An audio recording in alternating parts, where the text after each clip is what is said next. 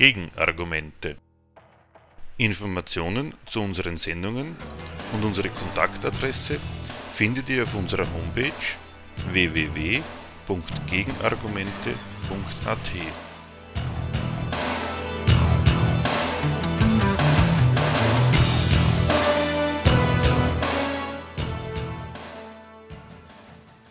Das Thema der heutigen Sendung. Die Karriere des bedingungslosen Grundeinkommens. Von einer Forderung von Philanthropen zu einem auch von Politik und Wirtschaft ernsthaft in Erwägung gezogenem Vorhaben. Das bedingungslose Grundeinkommen ist ein Thema, das spätestens seit der Volksabstimmung in der Schweiz und dem Beginn der Diskussion über die Folgen der Digitalisierung der Produktion die Schmuddelecke der Philanthropen verlassen hat. Es wird von Politikern, Wirtschaftskapitänen und Vertretern der bürgerlichen Öffentlichkeit, die alles andere als Anhänger fortschrittlicher Gesellschaftsmodelle sind, als mögliche Antwort auf die Fragen der Arbeitswelt 4.0 ins Spiel gebracht. So schreibt Josef Urschitz in der Tageszeitung Die Presse am 5. Juni 2016 folgendes: Zitat die derzeit auf dem Tisch liegenden Grundeinkommensmodelle sind unausgegoren, haben Finanzierungslücken und lassen sich den bestehenden Arbeits- und Steuermodellen nicht einfach überstülpen. Sie sind also unrealistisch. Aber mit dem Thema werden wir uns grundsätzlich bald beschäftigen müssen, und zwar intensiv. Zitat Ende. Ein Vertreter der Wirtschaft, Dr. Thomas Flatt, seines Zeichens Präsident von Swissigt, äußert sich folgendermaßen zu den Gründen, die ihn ein Grundeinkommen ernstlich in Erwägung ziehen lassen. Zitat Es wird Verlierer in diesem Prozess geben, sprich Industrie 4.0. Und wir müssen als Gesellschaft jetzt schon beginnen, Verantwortung zu übernehmen. Für mich als liberal und marktwirtschaftlich denkenden Menschen mit sozialem Gewissen, aber auch einem egoistischen Interesse an sozialem Frieden wird es eine Umverteilung brauchen. Zitat Ende. Längst wenden sich also Politiker, Vertreter der Wirtschaft und Journalisten nicht mehr grundsätzlich gegen ein Grundeinkommen. Was das bedingungslose Grundeinkommen ist, warum es dieses nach Meinung einiger unbedingt braucht, was allein schon die Existenz der Forderung nach einem solchen Grundeinkommen über unsere Gesellschaft verrät, welche Vorbehalte und Einwände es andererseits dagegen gibt und wie diese Einwände wiederum zurückgewiesen werden, darum soll es in unserer zweiteiligen Sendung zu diesem Thema gehen. Dann wird sich auch klären, warum selbst Menschen, die mit Weltverbesserung nichts am Hut haben, sich zumindest vorstellen können, Gefallen darum zu finden, wenn nur die Finanzierungsfrage in ihrem Sinn gelöst wird. Die Sendung gliedert sich in folgende Abschnitte. Erstens, was die Existenz der Forderung nach einem bedingungslosen Grundeinkommen über die Marktwirtschaft verrät. Zweitens, was die Forderung nach einem bedingungslosen Grundeinkommen alles anerkennt. Drittens, das bedingungslose Grundeinkommen eine jämmerliche Antwort auf Überfluss auf der einen und Armut auf der anderen Seite. Viertens Einwände gegen das Grundeinkommen und Antworten seiner Vertreter darauf. Fünftens von den behaupteten Mängeln, die ein bedingungsloses Grundeinkommen beheben soll. Sechstens das bedingungslose Grundeinkommen und die Änderung der Gesellschaft, linke Träume im Zusammenhang mit einem Grundeinkommen. Siebtens, warum das bedingungslose Grundeinkommen als Denkmöglichkeit auch in den Kreisen von Wirtschaft und Politik angekommen ist und was man daraus über unsere Gesellschaft lernen kann. Was die Existenz der Forderung nach einem bedingungslosen Grundeinkommen über die Gesellschaft verrät, in der wir leben. Womit wird die Notwendigkeit eines bedingungslosen Grundeinkommens von seinen Vertretern argumentiert. Das erste Argument aus dem Mund eines seiner prominentesten Vertreter von Götz Werner, Besitzer einer Drogeriemarktkette, lautet folgendermaßen. Zitat Was in hochproduktiven Industriegesellschaften beinahe ständig wächst, ist der materielle Wohlstand. Und was unter normalen Umständen beinahe ständig schrumpft, ist das zu seiner Schaffung nötige Arbeitsvolumen. Trotz steigender Produktivität und Versorgungsfähigkeit nehmen Armut und soziale Ungleichheit zu. Die Folgen des technischen Fortschritts scheinen paradox. Zitat Ende. Götz Werner und mit ihm alle anderen, die ein bedingungsloses Grundeinkommen fordern, teilen einem zugleich mit dem Erheben dieser Forderung mit, dass in dieser Gesellschaft ein ungeheurer Reichtum an Waren vorhanden ist. Mitten in dieser Fülle an Waren und Dienstleistungen gibt es Leute, die keinen Zugriff auf dieses Warenangebot haben. Gerade in letzter Zeit finden sich immer mehr Menschen, und zwar nicht mehr nur in den sogenannten Entwicklungsländern, sondern in den wirtschaftlich erfolgreichen Zentren vor die Situation gestellt, zusehends auch elementare Grundbedürfnisse nicht mehr ausreichend befriedigen zu können und das nicht, weil es an den erforderlichen Gebrauchsgegenständen fehlt. Ein solcher Mangel wäre durch ein bedingungsloses Grundeinkommen auch gar nicht zu beseitigen. Dann wäre zuallererst Produktion nötig.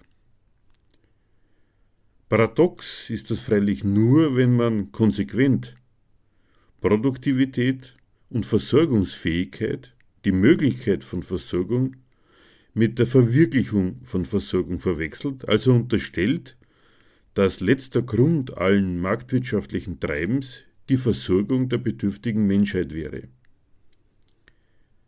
Eigentlich die mit Paradox transportierte widersinnige Botschaft kann es für das Nebeneinander von enormem Reichtum und gleichzeitig zunehmender Armut keinen in der Marktwirtschaft und ihren Gesetzmäßigkeiten liegenden Grund geben, um sich dann zu wundern, warum die Versorgung trotzdem nicht so recht zustande kommen will.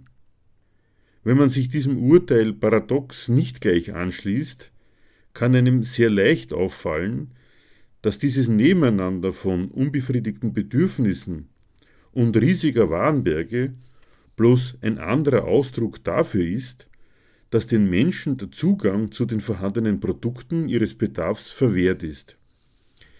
Es gibt zwar alles, was das Herz begehrt, aber die Menschen dürfen das, was es gibt und was sie brauchen, nicht einfach nehmen, obwohl es vorhanden ist, weil alles, was produziert wird, immer schon jemanden anderen gehört.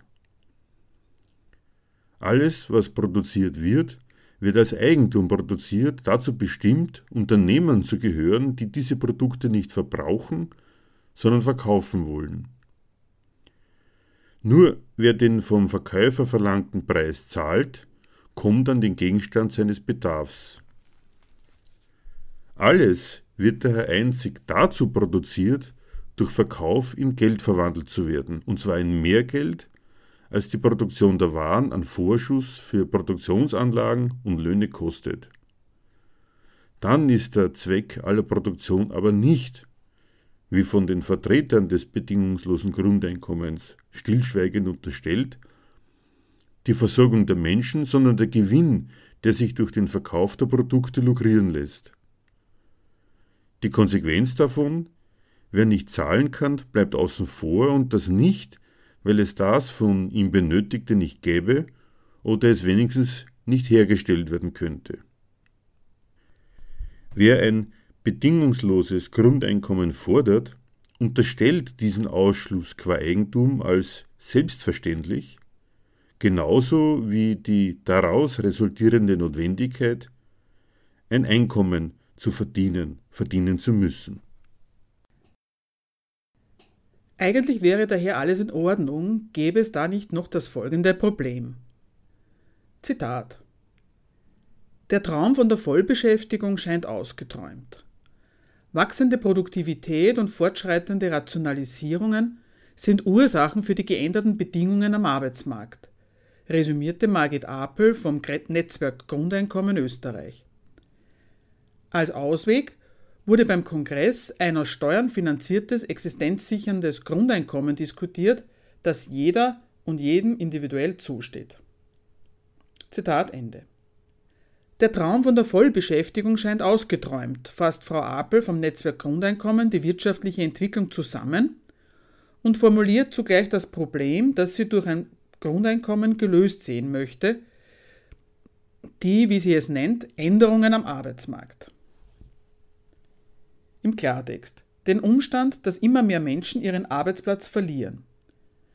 Grund dieser Entwicklung soll die ständige Steigerung der Produktivkraft und laufende Rationalisierungen sein, die offenbar wie ein unabänderliches Schicksal einer Naturkatastrophe gleich über die Menschheit hereinbrechen. Nichts davon ist wahr. Niemand leidet, wie behauptet, unter dem Ende der Vollbeschäftigung. Nicht die Wirtschaft, die führt das Ende des Traums von Frau Apel durch ihre unternehmerischen Entscheidungen gerade herbei. Auch nicht der Staat, der die unternehmerische Freiheit gerade durchsetzt und daher nicht im Traum auf die Idee verfällt, in derlei unternehmerische Entscheidungen einzugreifen.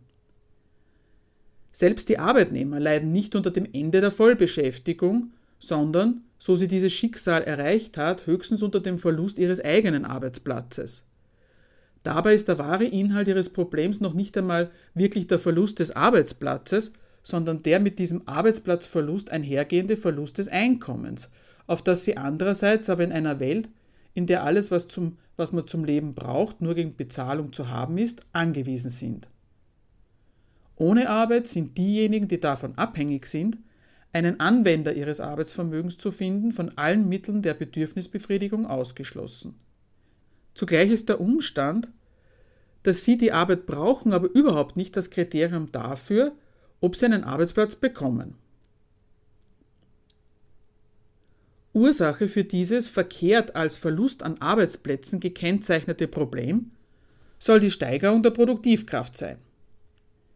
Steigerung der Produktivkraft bedeutet, dass die für die Produktion eines Gutes notwendige Arbeit in immer kürzerer Zeit zu erledigen geht.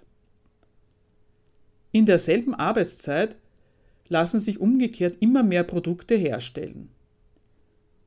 Ging es beim Produzieren um die Versorgung der Menschen, wäre der Umstand, dass es die Arbeit in immer geringerem Maße braucht, dass viele mühsame und anstrengende Tätigkeiten von Maschinen erledigt werden, eine einzige Erfolgsmeldung. Bei gleicher Anstrengung ließen sich immer mehr Bedürfnisse befriedigen, beziehungsweise wäre bei gegebenem Niveau der Bedürfnisbefriedigung immer weniger an Arbeitsaufwand nötig. Dies wäre gleichbedeutend mit der Zunahme der freien Zeit, der Zeit jenseits des Reichs der Notwendigkeit, der Zeit, in der die Früchte der Arbeit genossen werden könnten. Wie schon Marx in den Grundrissen schreibt, Zitat, denn der wirkliche Reichtum ist die entwickelte Produktivkraft aller Individuen. Es ist dann keineswegs mehr die Arbeitszeit, sondern die Disposable Time das Maß des Reichtums. Die Arbeitszeit als Maß des Reichtums setzt den Reichtum selbst als auf Armut begründet und die Disposable Time nur existierend im und durch den Gegensatz zur Surplus-Arbeitszeit oder Setzen der ganzen Zeit eines Individuums als Arbeitszeit und Degradation derselben daher zum bloßen Arbeiter, Subsumption unter die Arbeit. Die entwickelste Maschinerie zwingt den Arbeiter daher, jetzt länger zu arbeiten, als der Wilde tut und als er selbst mit den einfachsten rohen Werkzeugen tat. Zitat Ende. Aus den Grundrissen der Kritik der politischen Ökonomie. Anders als Frau Appel unterstellt, sind die Wirkungen von Arbeitsplatz und Einkommensverlust, denen sie mit einem bedingungslosen Grundeinkommen begegnen möchte, keine bedauerlichen Nebenwirkungen einer wie sachzwanghaft fortschreitenden Produktivkraftsteigerung, sondern Konsequenz des Zwecks, dessetwegen sie im Kapitalismus einzig vorgenommen wird. Weder geht es dem Betrieb nämlich darum, die Menschheit mit mehr und qualitativ besseren Produkten zu versorgen, und schon gar nicht geht es darum, die Arbeit zu erleichtern. Einziger Zweck ist die Erhöhung des Profits durch Einsparung von Arbeitskosten. Die Betriebe vergleichen im Interesse ihres Gewinns die Kosten der Anschaffung neuer Maschinerie mit den durch diese zu erzielenden Einsparungen an Löhnen. Rationalisiert wird, wenn die auf das Stück umgelegten Kosten neuer Maschinerie geringer sind als die mit ihrer Hilfe eingesparten Lohnstückkosten. Nie geht es daher bei Rationalisierungen darum, Arbeit einzusparen, was eingespart wird, ist bezahlte Arbeit. Einerseits in Form von Entlassungen nicht mehr benötigter Arbeitskräfte und andererseits in geringerer Entlohnung der noch verbliebenen Belegschaften mit dem Argument, dass die Arbeit durch die Anwendung von Maschinerie einfacher geworden sei. Für die noch in Beschäftigung Stehenden wird die Arbeit dabei in Wahrheit ganz und gar nicht zufällig nicht weniger, sondern im Gegenteil in aller Regel immer mehr, intensiver, einseitiger und entsprechend anstrengender. So falsch also die Rede Frau Appels von einer unabänderlich und sachzwanghaft über die Menschheit hereinbrechenden Steigerung der Produktivkraft ist, so leistet sie doch eines, die Ökonomie und ihre wesentlichen Protagonisten, die Unternehmer, sind völlig aus dem Schneider. Wer wollte ihnen noch einen Vorwurf machen, wenn es gar nicht sie sind, die im Interesse ihres Konkurrenzerfolgs laufend die Produktivität steigern? Sie selbst, dem entworfenen Bild entsprechend mehr Getriebene, eines unabhängig von ihnen inszenierten Fortschritts der Produktivität sind, als Täter. Weder kann man ihnen dann die Verantwortung für die Misere am Arbeitsmarkt zuschreiben, noch braucht man überhaupt zu glauben, dass sich durch Eingriffe in die Ökonomie welcher Art auch immer an der Problemlage irgendwas Grundsätzliches ändern ließe. Die Ökonomie kann daher bleiben, wie sie ist, an ihr, in den herrschenden Gesetzen der Marktwirtschaft, liegt es ja gar nicht. Wahr ist was anderes. An sich, also jenseits des gesellschaftlichen Kontextes, ist die Steigerung der Produktivkraft ein Plus, ein Stück verbesserter Beherrschung der Natur, ein Stück Reich der Freiheit anstelle des Reichs der Notwendigkeit. Dass daraus hier und heute nichts wird, ist gerade nicht der Steigerung der Produktivkraft anzulasten, sondern dem Zweck, für den sie in der Marktwirtschaft einzig eingesetzt wird. Gerade diesen Zweck greift Frau Appel aber nicht an, wenn sie für die von ihr behaupteten negativen Wirkungen auf die Steigerung der Produktivkraft verweist. Um es nochmals ausdrücklich zu betonen, weil immer mehr in immer kürzerer Zeit hergestellt werden kann, es die Arbeit von immer mehr Menschen nicht mehr braucht, sollen nicht einfach alle kriegen, was sie brauchen, sondern die, die nach marktwirtschaftlichen Kriterien für die Produktion dieses immer größeren Warenberges nicht gebraucht werden, wenigstens ein Existenzminimum spendiert kriegen. Zweitens. Was die Forderung nach einem Grundeinkommen alles anerkennt. Zitat. Experten prognostizieren dramatische Veränderungen in der Arbeitswelt. Das Grundeinkommen nimmt sich dem technologischen Fortschritt an und gibt darauf eine humanistische Antwort. Der Vorschlag ist, den Teil des Einkommens, den man unbedingt zum Leben braucht, allen bedingungslos zu gewähren. Zitat Ende von der Homepage der Vertreter des Grundeinkommens in der Schweiz. Da merken die Vertreter des Grundeinkommens, dass die herrschende Wirtschaftsordnung die Existenz einer beständig größer werdenden und europaweit in die Millionen gehenden Zahl von Gesellschaftsmitgliedern immer weniger hergibt und das nicht wegen eines Mangels, sondern im Gegenteil wegen eines Überflusses an Reichtum. Daraus ziehen sie freilich nicht den Schluss, dass diese Wirtschaftsordnung durch eine zu ersetzen sei, die genau das leistet, was die gegenwärtige nicht tut. Den Lebensunterhalt aller auf dem Niveau hervorzubringen, das dem Stand der Produktivkräfte entspricht. Wer ein bedingungsloses Grundeinkommen fordert, hält an der existenten Produktionsweise fest, die notwendig die von seinen Verfechtern aufgezählten negativen Resultate hervorbringt. Selbstverständlich sind die Güter Eigentum. Selbstverständlich gibt es alles nur gegen Geld, unabhängig davon, wie dringend einer ein Gut benötigt. Ohne Geld keine Musik soll auch in der Gesellschaft des Grundeinkommens herrschendes Prinzip der Wirtschaft sein. Selbstverständlich spendiert die Wirtschaft ein Einkommen nur dann, wenn die damit eingekaufte Arbeit den Reichtum ihres Käufers vermehrt. Selbstverständlich wird einzig für den Profit produziert. Selbstverständlich sind dafür Rationalisierungen unerlässlich. Dass dadurch ein immer größer werdendes Heer von Arbeitslosen entsteht, ist leider nicht zu vermeiden. Diese Wirtschaftsweise ist für sie eine unabänderliche Realität. Damit das beständig größer werdende Heer von Arbeits- und damit Einkommenslosen trotzdem nicht vor die Hunde geht, soll der Staat ein Grundeinkommen springen lassen. Er soll den Arbeits- und Einkommenslosen ein Einkommen spendieren, damit sie sich das Nötigste aus dem unendlichen Warenberg herausschneiden können. Wenn die Entlassenen und die Billigarbeiter wegen des geltenden ökonomischen Prinzips arm und mittellos werden, schenken wir als Gesellschaft ihnen einfach das Geld, das wir als Wirtschaft sie immer weniger verdienen lassen. So schaut sie aus, die humanistische Antwort auf den technologischen Fortschritt. Was jemand unbedingt zum Leben braucht, soll mit einem Grundeinkommen gesichert werden. Das bedingungslose Grundeinkommen, eine jämmerliche Antwort auf den festgestellten Überfluss auf der einen und die Armut auf der anderen Seite.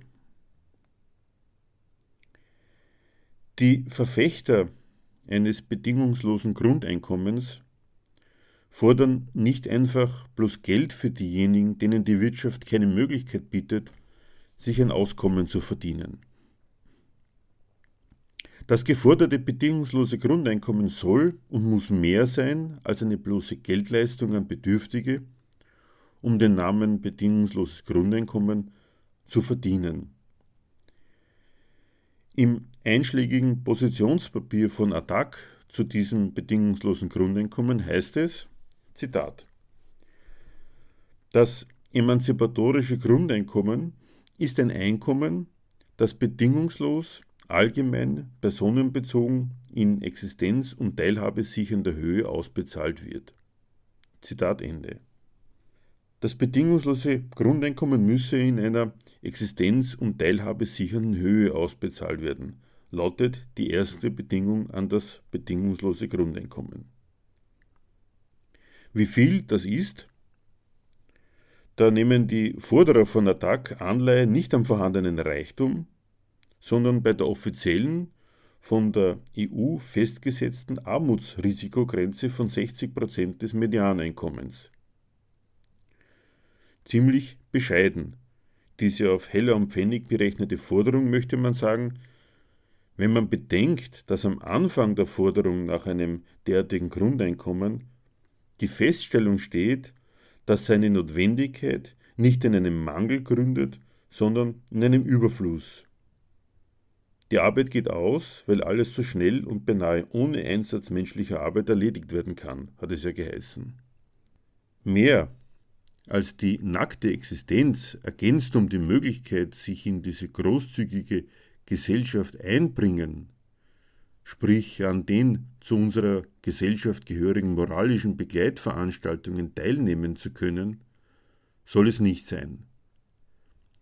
Wer mehr will, und man kann sich sicher sein, dass sich mit dem bescheidenen, in der Höhe der heutigen Mindestsicherung angesiedelten bedingungslosen Grundeinkommen kaum jemand wirklich zufrieden geben wird, muss auch in der Gesellschaft des bedingungslosen Grundeinkommens danach trachten, sich für einen Geldbesitzer nützlich zu machen.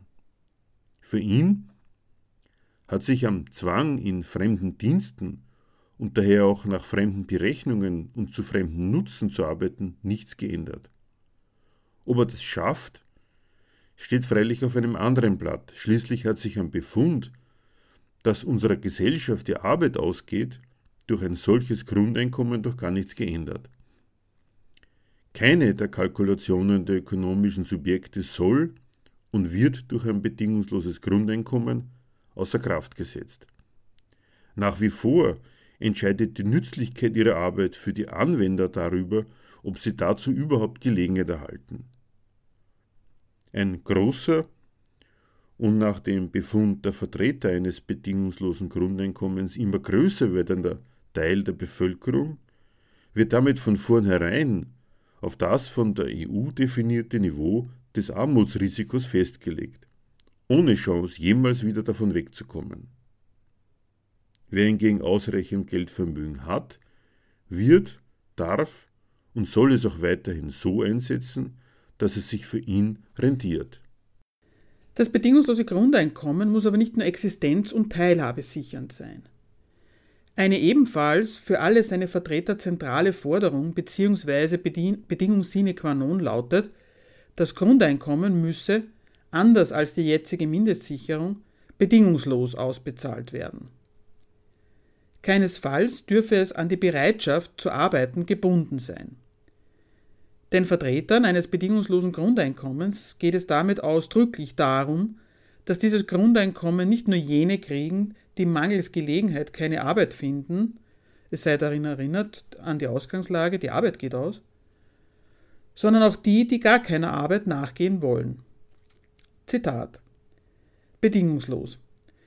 Wir sehen das Grundeinkommen als Bürgerinnenrecht, das nicht von Bedingungen, zum Beispiel Arbeitszwang, Verpflichtung zu gemeinnütziger Arbeit, geschlechterrollenkonformes Verhalten, Einkommens- und Vermögenssituation abhängig gemacht werden kann. Zitat Ende aus einem Attac-Positionspapier zum Thema Grundeinkommen. Unschwer zu erkennen, dass Ausgangspunkt für die Forderung nach Bedingungslosigkeit bei allen Verfechtern eines Grundeinkommens die herrschende staatliche Praxis ist, jede soziale Unterstützung sei es Arbeitslosenunterstützung, Notstandshilfe oder Mindestsicherung, an Arbeitsbereitschaft und Bedürftigkeit zu binden. Der machen sie folgenden Vorwurf. So sagen die Initiatoren der Schweizer Volksabstimmung Heni und Kofce in einem Spiegel-Interview folgendes: Zitat. Heni. Das Problem liegt in der Bedingung, wer nicht selbst für sich sorgen kann. Es kann ja spannend sein, Bedingungen gestellt zu bekommen, aber doch nicht, wenn es um die Existenz geht, oder? Kofce. Gerade das Hartz-IV-System zeigt eindrücklich, wohin, wohin das führt.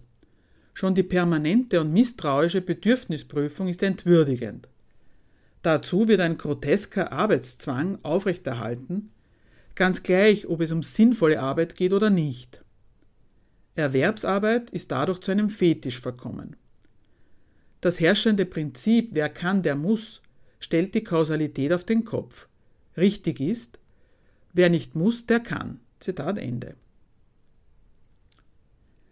Einerseits unterschreiben die Betreiber der Schweizer Volksabstimmung für ein bedingungsloses Grundeinkommen mit ihrer Übernahme der Redeweise von der Erwerbsarbeit den Irrglauben, Zweck des Arbeitens im Kapitalismus wäre das Einkommen der Arbeitnehmer dann könnte diese Erwerbsarbeit freilich gar nicht ausgehen, solange es Leute gibt, die ein Einkommen aus unselbstständiger Arbeit brauchen.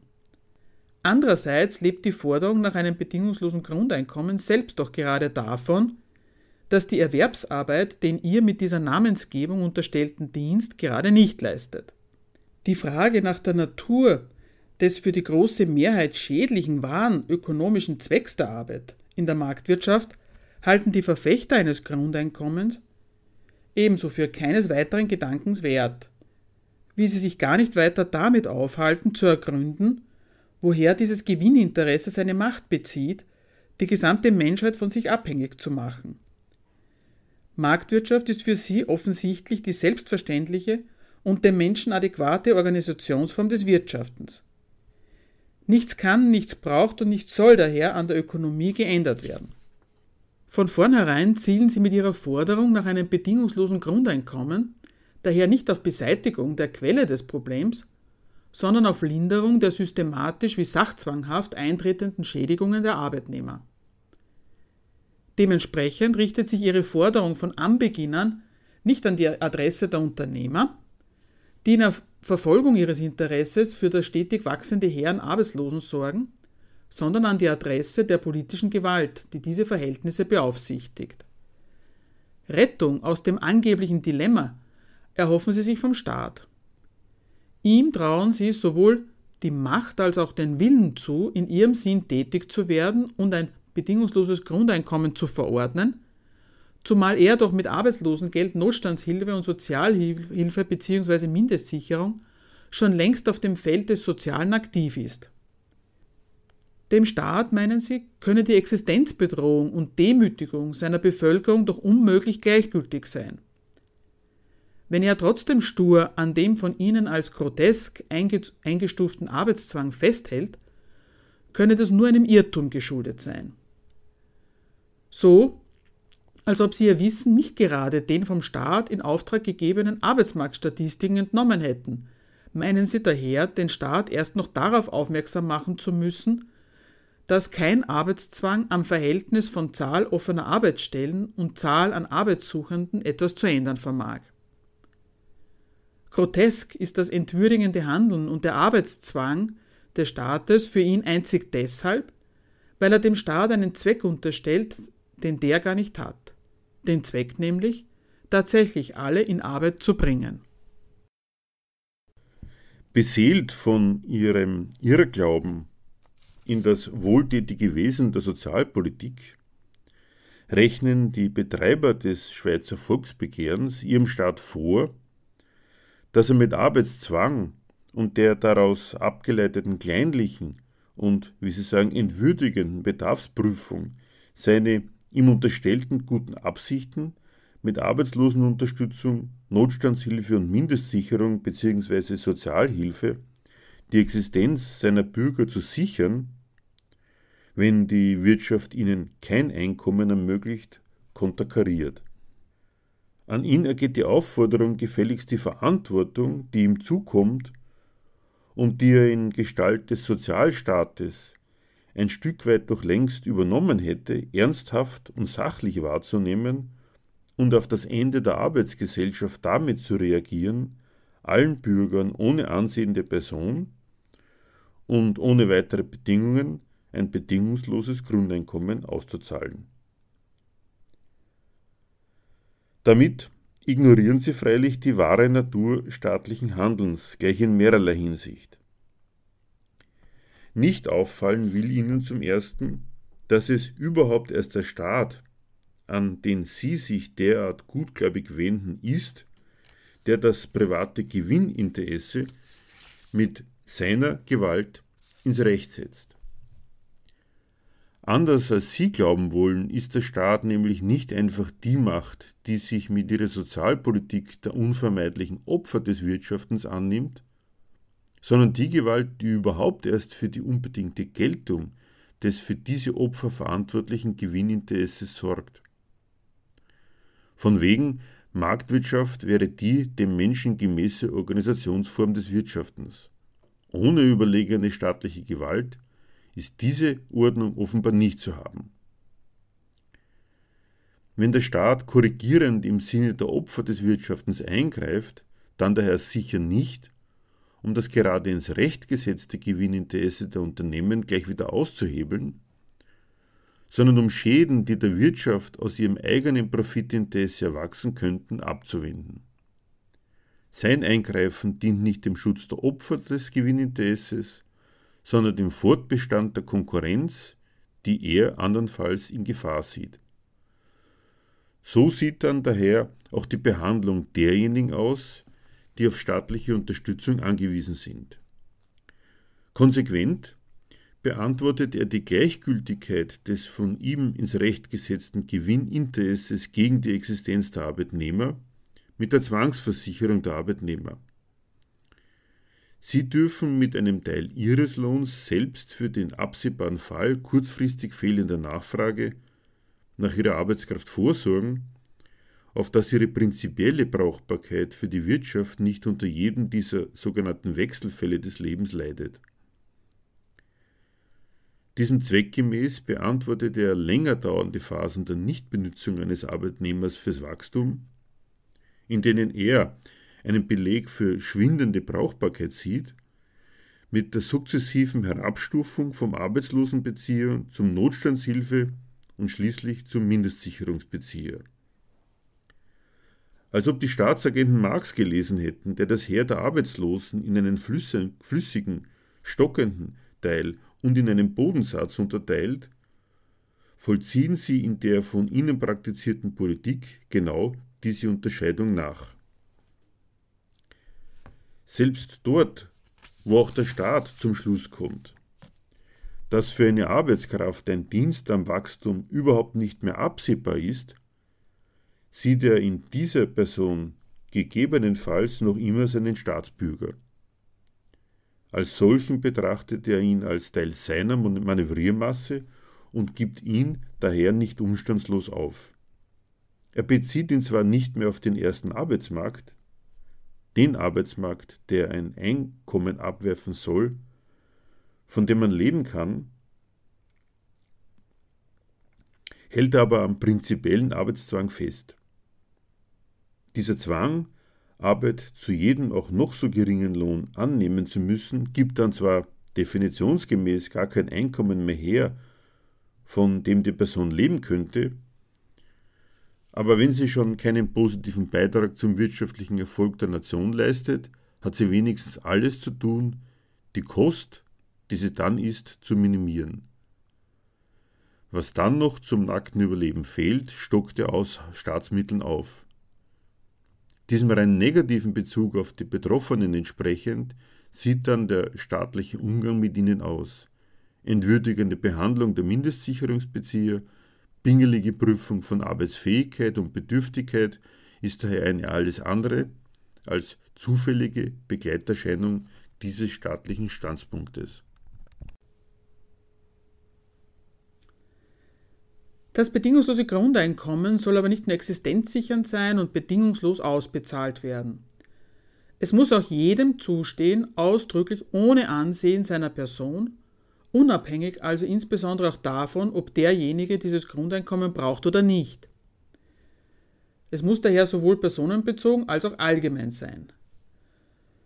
So heißt es im Positionspapier von Attac, Zitat, personenbezogen, jede Frau, jeder Mann, jedes Kind hat individuell ein Recht auf Grundeinkommen. Es darf nicht abhängig gemacht werden von der eigenen Einkommens- und Vermögenssituation oder der eines Familienmitglieds bzw. einer Mitbewohnerin. Nur so können Kontrollen im persönlichen Bereich vermieden werden und die Freiheit persönlicher Entscheidungen gewahrt bleiben. Allgemein, alle Bürgerinnen und Bürger, alle Bewohnerinnen und Bewohner des betreffenden Landes müssen in den Genuss dieser Leistung kommen. Angestrebt wird diese Leistung EU-weit und grundsätzlich weltweit. Zitat Ende. Wenn diese Produktionsweise die eigentumslose Menschheit dazu nötigt, ihr Arbeitsvermögen zu verkaufen, gleichzeitig aber nicht dafür sorgt, dass sie das auch können, dann muss das Überleben können vom Lohn getrennt werden. Das ist keine Kritik an der Lohnarbeit, sondern kommt als Ergänzung zur Lohnarbeit daher. Die Frage des Überlebenkönnens wird zur Staatsaufgabe erklärt. In den Genuss des bedingungslosen Grundeinkommens müssen unbedingt alle Bürger gleichermaßen kommen, ohne Ansehen der konkreten Person und ihrer Stellung im ökonomischen Getriebe, vom Arbeitslosen bis zum ansonsten verhassten Banker. Insbesondere also auch unabhängig davon, ob seine Empfänger ein solches bedingungsloses Grundeinkommen überhaupt brauchen. Niemand soll ausgegrenzt werden. Alle sollen sich aufgehoben fühlen in diesem Gemeinwesen, das eine Welt von Klassengegensätzen ist. Eines ist mit dem geforderten emanzipatorischen Charakter des bedingungslosen Grundeinkommens offensichtlich nicht gemeint. Emanzipation von den ehernen Gesetzen der Marktwirtschaft. Die kann ruhig bleiben, wie sie ist. Entsprechend kann, soll, muss es auch Arbeiten für ein Einkommen weiterhin geben.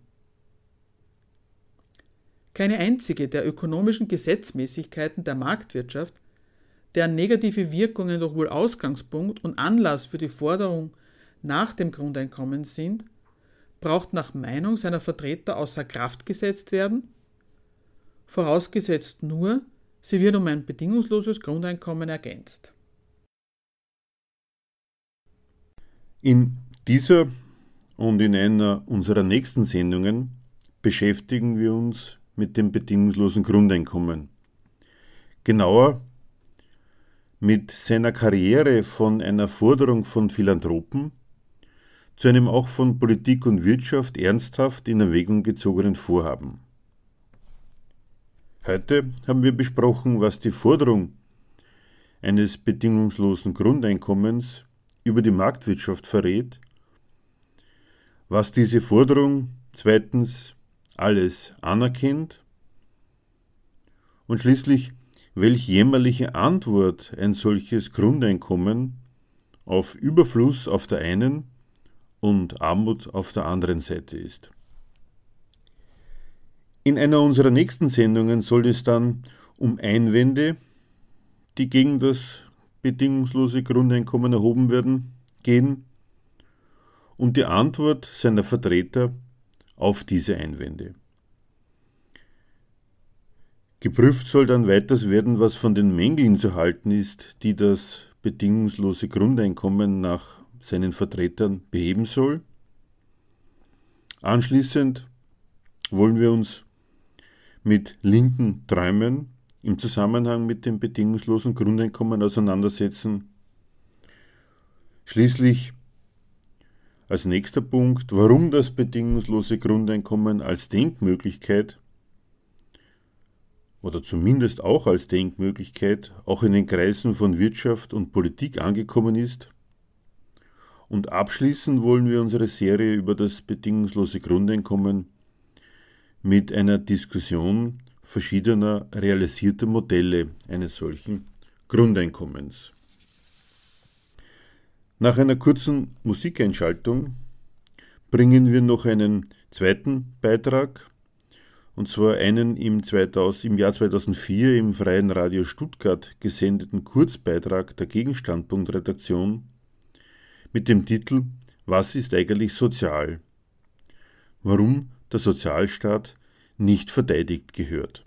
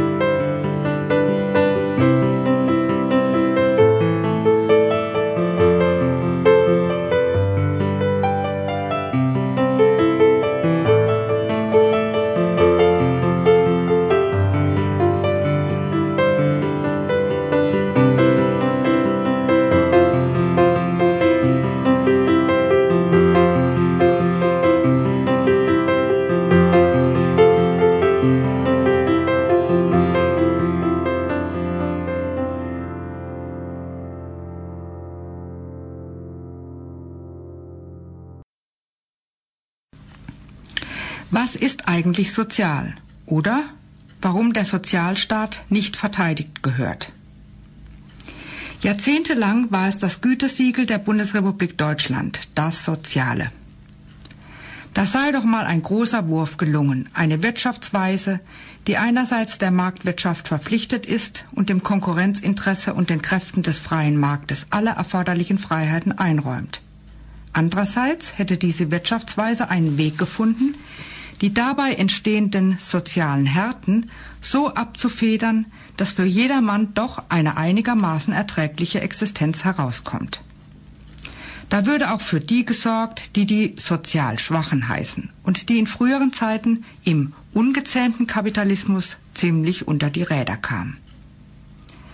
Dabei soll man sich freilich nicht fragen, warum die Produktion dieser sozial Schwachen einfach nicht aufhören will, Vielmehr soll man angetan sein von dem Umgang, den sich diese Wirtschaftsweise mit diesem Problem zugelegt hat.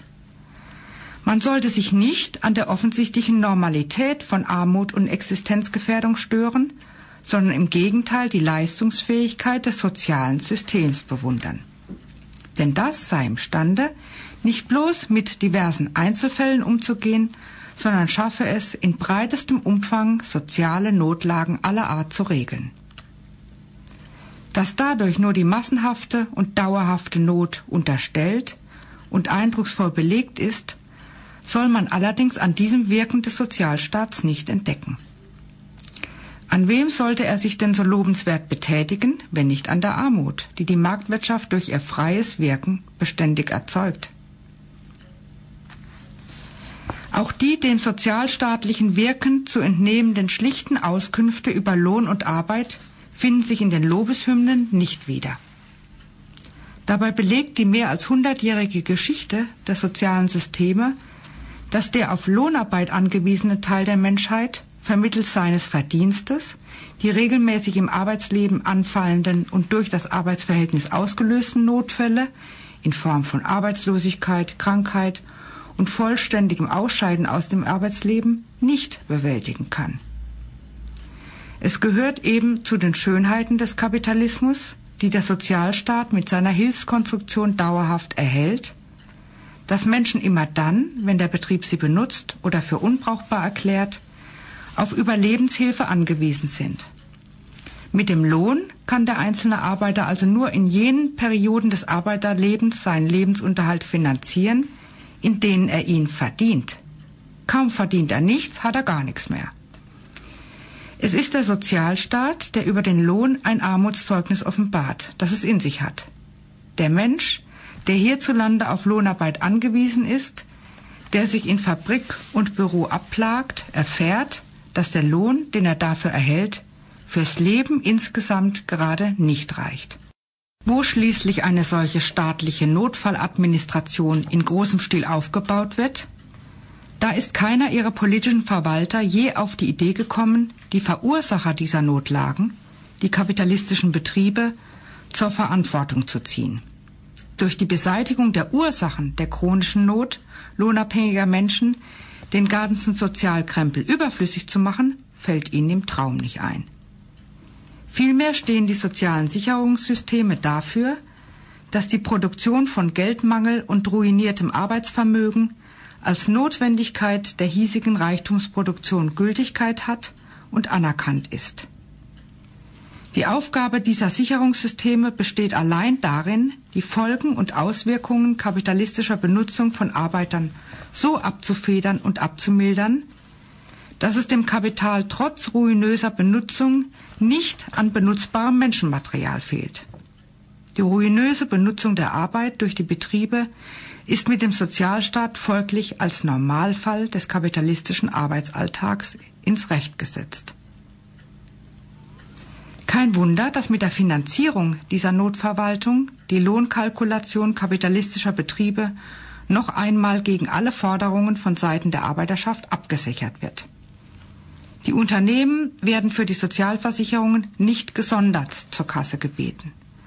Dass Lohn nur für Arbeit gezahlt wird und dies auch nur, wenn es sich für einen Betrieb lohnt, daran will der Staat selbstredend nicht rütteln. Haushaltsmittel sind den Eichels und Co. viel zu kostbar, als sie bloß für den Konsum unbeschäftigter Massen zu verausgaben. Aufgebracht werden die Mittel für die Sozialversicherungen vielmehr von den Geschädigten selber. Und weil sich die so zur Kasse gebetenen Leute diese soziale Tat gar nicht leisten können, werden die Arbeiter per Zwangseinzug um nicht unbeträchtliche Teile ihres Verdienstes, inzwischen um bis zu 40 Prozent, ärmer gemacht. Und das ist schon paradox. Der Lohn, der für den einzelnen Arbeitsmenschen nicht ausreicht, um sich in periodischen Notfällen über Wasser zu halten, soll zusammen mit allen anderen Löhnen, also als Gesamtlohn aller Lohnbezieher, ausreichen, um die Einkommenslücken bei den Lohnbeziehern zu stopfen. Ob das geht, ist nicht die Frage. Die Armutsverwalter des Sozialstaats haben dafür zu sorgen, dass es geht. Das ist ihr Job. Und so verteilen sie den Mangel, den die Lohnarbeit produziert, eifrig zwischen allen Versicherungspflichtigen um. Mit seinem Versicherungssystem zwingt der kapitalistische Staat folglich die Arbeiter dazu, untereinander und gegenseitig die Haftung für jene Notlagen zu übernehmen, die das Kapital regelmäßig an ihnen herstellt.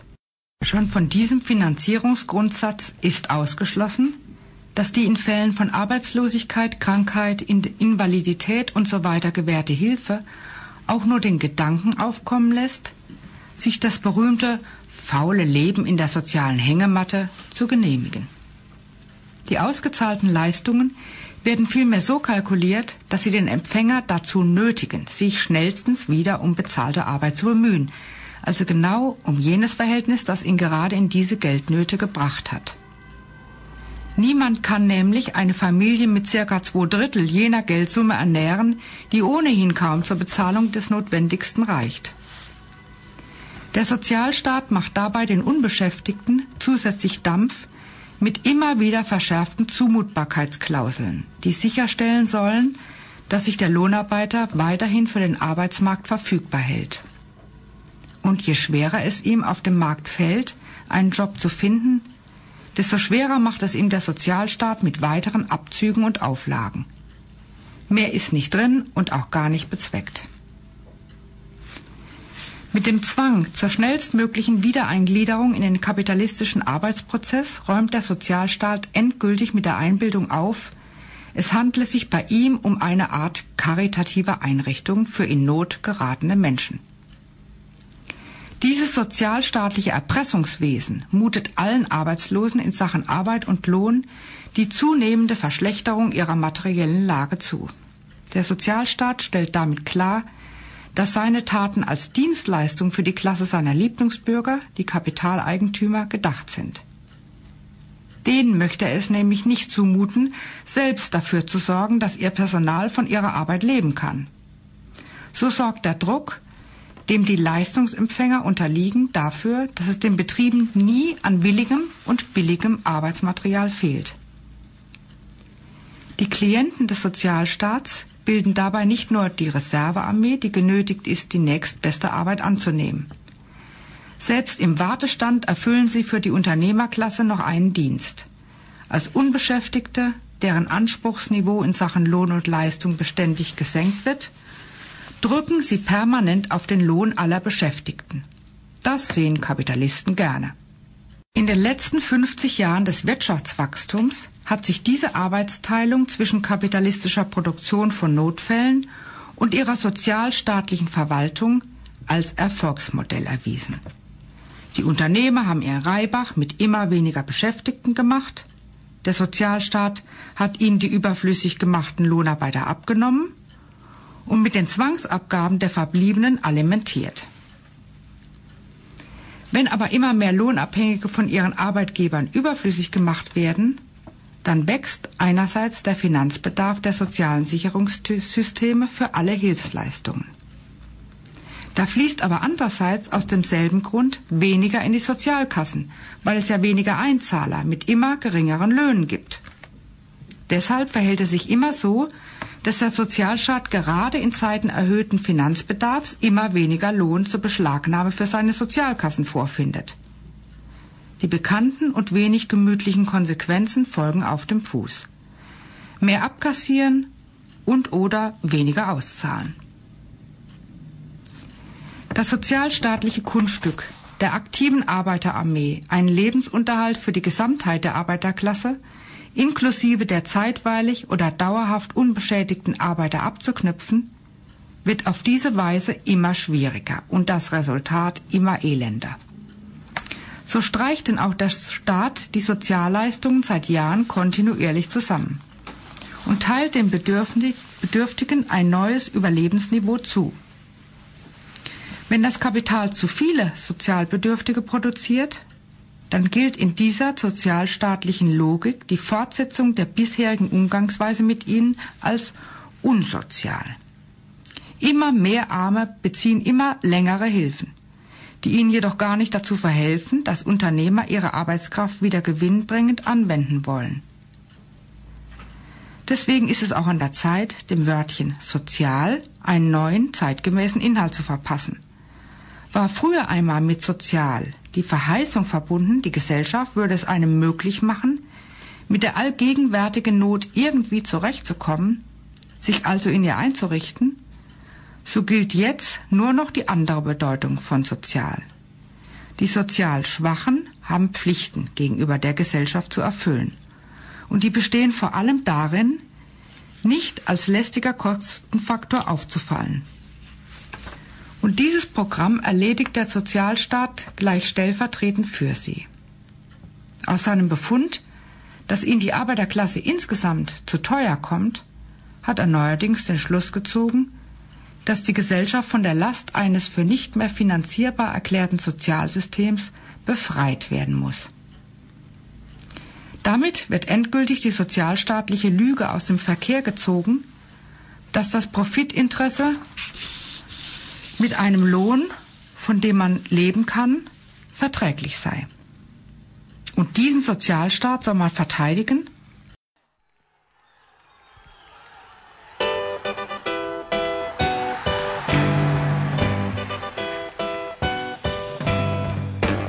Für Diskussionsbeiträge und Kritik zu unserer Sendung verweisen wir wie immer auf unsere Homepage www.gegenargumente.at.